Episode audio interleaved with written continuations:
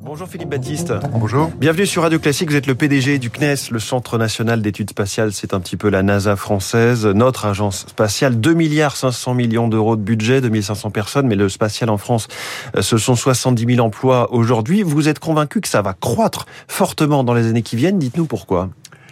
Alors, euh, en fait, c'est un constat qui est un constat mondial aujourd'hui. De plus en plus d'acteurs s'intéressent au spatial, aussi bien des États que des grandes entreprises, que des entrepreneurs euh, qui créent des startups. Aujourd'hui en France, euh, c'est euh, une startup par semaine qui est créée sur le spatial. Il y a quelques années, on en était à deux ou trois startups par an. Mmh. Hein, donc il y a vraiment une explosion d'activité. Foisonnement. Foisonnement.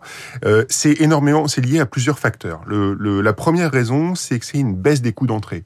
C'est-à-dire qu'il y a des technologies qui sont arrivées sur le sur le marché qui font que euh, ben, ça devient possible d'envoyer un petit satellite euh, en orbite basse pour quelques centaines de mmh. milliers, peut-être un million d'euros. C'était des sommes qu'on n'imaginait pas du tout il y a encore quelques années. C'est-à-dire qu'on imagine. On n'a plus besoin d'une fusée donc, qui fait 40 mètres de haut, euh, d'un pas de tir. On peut euh, éventuellement voilà. toujours avoir besoin d'une grosse fusée, mais ça veut dire que votre petit satellite, il va être euh, l'un des très nombreux objets qui va être envoyé par oui. euh, par cette fusée. Donc ça veut dire que c'est vraiment c'est une baisse des coûts qui est extrêmement forte. Donc il y a de nouveaux acteurs qui rentrent et donc il y a un effet boule de neige en fait dans cette dans, dans cette histoire. Et donc euh, c'est il y a, il y a une traction qui est très très oui. forte aujourd'hui et avec aussi beaucoup de traction du côté des services et du côté des, du numérique. Pourquoi? Oui, Parce qu'en parce qu'en fait il y a énormément de données qui sont disponibles dans le spatial. Et quand je dis il y a une start-up par semaine qui se crée dans le spatial, beaucoup de ces start-up aujourd'hui, c'est des start-up qui sont vraiment sur la sur l'aval. Hein. Donc ça veut dire sur l'utilisation des données du spatial, éventuellement celles qui sont déjà disponibles à travers des grands programmes comme Copernicus par exemple. Elles sont déjà disponibles, elles sont gratuites. Et comment je transforme ces données qui viennent de nos satellites en des services que je vais pouvoir donner demain à des entreprises, à des collectivités, à des mairies, je sais. Enfin, whoever, et, et, et, et, donc créer du business comme ça. Ça, c'est vraiment l'enjeu pour vous, pour le CNES. On, on connaît les ambitions de la NASA, hein, retourner sur la Lune, tenter d'aller sur Mars, connecter aussi toute l'humanité. Quelles sont les ambitions du CNES aujourd'hui? Alors nous, nos ambitions, c'est euh, notre ADN, c'est euh, évidemment euh, c'est la science.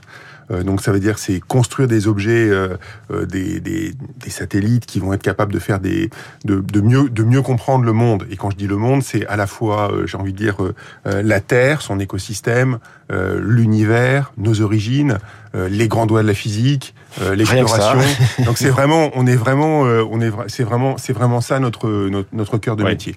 À côté de ça, notre deuxième cœur de métier, c'est tout le travail qu'on fait avec le ministère des Armées, puisqu'on est aussi au service évidemment de, de de, l'État et du gouvernement pour pour travailler sur les objets qui vont contribuer à la défense et à, la protection. On rappelle qu'on a maintenant une armée de l'air et de l'espace. Exactement, et ça, c'en est, c'en est mmh. la parfaite illustration. Alors, ça fait très longtemps que le spatial contribue euh, euh, aux armées. Euh, la, la, grande différence, et si on, si on parle justement du ministère de, enfin, de l'air et de l'espace, oui. le, le, grand mouvement du, du, du moment, c'est qu'on voit que, au-delà du fait que depuis très longtemps, on a des satellites qui nous servent à observer ce qui se passe, à écouter, à communiquer de manière sécurisée. Donc ça, ça, ça fait très longtemps.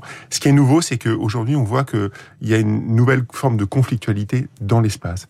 Et donc ça veut dire qu'on voit aujourd'hui des, des pays tiers qui peuvent être extrêmement agressifs euh, non seulement au sol, mais aussi dans l'espace. Vous pensez à Moscou Enfin, pour être très clair, est-ce qu'aujourd'hui, cette conflictualité euh... dont vous parlez, elle, elle ben, s'illustre avec la guerre en Ukraine? Euh, Alors, oui, alors, indirectement, il y a eu des... Enfin, on sait qu'il y a eu des cyberattaques sur des moyens spatiaux, euh, ça c'est très clair. Avant la guerre en Ukraine, il y a eu des tests de missiles où il y a eu des tests de... de, de la Russie a détruit des, un de ses Russes, propres satellites. Exactement, pour faire la démonstration de ses capacités à détruire des satellites honnêtement, c'est pas technologiquement très compliqué de faire ça. Hein. Oui. Dire, tout le monde sait faire. C'est enfin tous les gens qui maîtrisent le, le spatial et, et, les, et, les, et, les, lanceurs, c'est-à-dire les.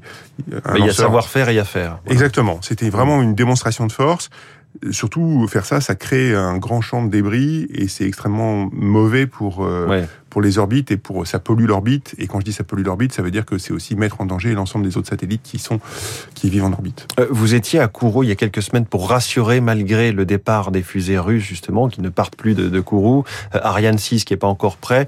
Pas de raison de s'inquiéter pour le site guyanais Non, alors pour le site, moi je suis très, je, pour le site, l'avenir du site, il est, il est, il est clair et, et il est il est vraiment assuré. Je pense que la très très bonne nouvelle du moment, c'est le contrat que Ariane Espace a signé avec Amazon. Amazon. un très très gros contrat de 18 lancements.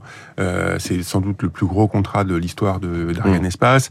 Et ça, ça démontre bien que Ariane 6, le, ce lanceur qui n'a pas encore volé, qu'on est en train de, de, de, terminer avec Ariane Group, ça montre bien que Ariane 6 est bien dans le marché euh, et répond bien à la fois aux exigences commerciales et aux exigences techniques. J'ai entendu beaucoup d'esprits chafouins nous expliquer que c'était sans doute pas le bon lanceur, etc. Là, euh, en vérité, je veux dire, il faut, il faut être, il faut se montrer aussi optimiste et, et, content de ce qui se passe. Donc là, voilà, on, a, on va avoir plein de lancements et donc l'avenir de la base est assuré. Pour autant, on, on va avoir peut-être une ou deux années qui vont être un peu difficiles. C'est l'intervalle qui est géré. Voilà, parce que, parce que comme vous l'avez très bien dit, euh, on est à la fin de l'exploitation d'Ariane 5, donc notre, le lanceur qu'on utilise aujourd'hui. On a encore quatre ou cinq tirs à faire. Ariane 6 va commencer, donc il va y avoir une, un moment de creux. Hein, et en plus de ça, évidemment, on n'a plus le lancement de Soyuz qui partait de Guyane. Euh, que représente euh, pour le CNES le plan France 2030, hein, ce grand plan d'investissement du gouvernement pour les technologies d'avenir, un milliard et demi d'euros pour le spatial. Comment choisit-on ce qu'on fait de cet argent? Il y a pas mal de critiques en interne au CNES euh, sur le thème. Bon, on va distribuer de l'argent à des startups privées, euh, c'est plus ce qu'on faisait avant.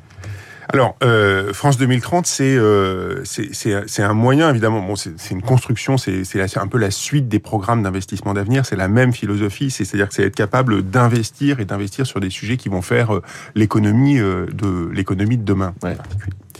Euh, alors dans le spatial, j'ai essayé de décrire un peu le bouillonnement qu'il y avait aujourd'hui sur euh, les nouveaux entrepreneurs qui arrivent.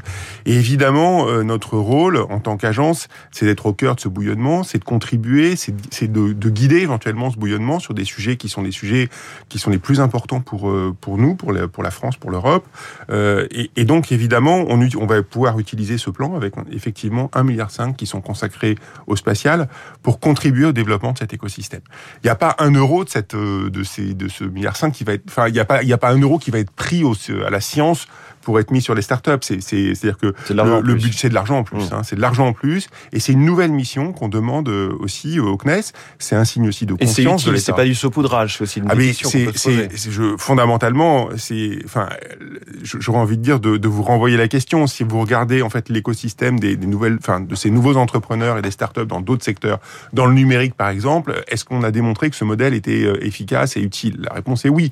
Euh, ça veut dire que c'est aussi un mode de fonctionnement qui est, qui est qui est, différent, où on va faire euh, des paris, des paris qui font parfois des paris de court terme ou de moyen terme, avec des taux d'échec qui vont être élevés. Mmh. Et donc, il faut être très attentif à la manière dont on va essayer de financer et de dynamiser tout ça pour effectivement ne pas ne pas gaspiller de l'argent public. C'est évidemment pas notre objectif et nous focaliser sur ce qui va fonctionner et pour accélérer l'investissement et puis attirer évidemment des investisseurs qui sont des investisseurs privés mmh. qui vont être qui vont prendre la part majoritaire. Hein, dans pour peut-être créer un jour un SpaceX français ou européen. SpaceX ou voilà, on a déjà des très grands aujourd'hui en France et en Europe, hein, que ce soit Ariane Group, que ce soit Thales, que ce soit Airbus. On a d'immenses champions du spatial, euh, mais ce sont des acteurs mondiaux, hein, pas que pas ni nationaux ni européens, vraiment mondiaux. Et donc, euh, et ce qu'on pense, c'est qu'on a encore, avec cette croissance qui vient, la place pour plein de nouveaux champions. Eh ben, vous allez les accompagner. Merci beaucoup, Philippe Baptiste, PDG du CNES. Merci d'être venu sur Radio Classique et bonne journée. Il est 6h54. Vous connaissiez la journée sans voiture. C'est parti pour les deux semaines sans plastique.